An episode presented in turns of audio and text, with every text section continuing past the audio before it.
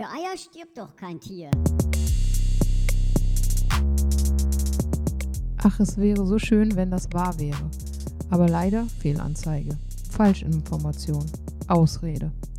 Wir reden jetzt nicht einmal von den 45 Millionen männlichen Küken, die früher direkt nach der Geburt vergast oder geschreddert wurden und heute zumindest in Deutschland dann eben kurz vor der Geburt getötet oder gemästet und dann eben für Fleisch getötet werden. Und damit hallo zu faule Ausreden. Ja, wir bleiben mal ganz unmittelbar bei der Verantwortung der Eieresser. 214 Eier pro Jahr und Kopf in Deutschland, entweder ganz direkt oder als Zutat in Eiernudeln, in äh, Kuchen, in sonstigen Backwaren und so weiter. Und nur die allerwenigsten davon stammen wirklich aus den höheren Haltungsstufen, auch wenn das die Eierkäufer immer gerne behaupten.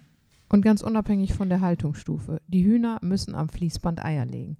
Heute dreimal so viele wie noch 1950 und zehnmal so viele, wie es natürlich wäre. Das laugt sie aus. Nach zwei Jahren ist dann Schluss. Sie sind nicht mehr produktiv und werden getötet. Das ist nicht einmal ein Drittel ihrer natürlichen Lebensdauer. Und die Haltung ist in der Regel eben auch alles andere als tierfreundlich. Enge Käfige, bis zu 20 Hühner auf einem Quadratmeter, 3000 Tiere in einer Halle, gekürzte Schnäbel, hoher Antibiotikaeinsatz, das alles sorgt immer wieder massenhaft für Tode, auch in der Eierlegeindustrie. Und äh, wer etwas über die Haltungsstufen und die Probleme damit hören will, hört einfach die entsprechende Folge Faule Ausreden, die wir äh, vor ein paar Monaten veröffentlicht haben. Wer Eier kauft, bezahlt genau für diese Quälereien und Tötungen. Wer zugehört und mitgedacht hat, zieht daraus hoffentlich seine Konsequenzen und beteiligt sich nicht mehr an der Ausbeutung von Tieren.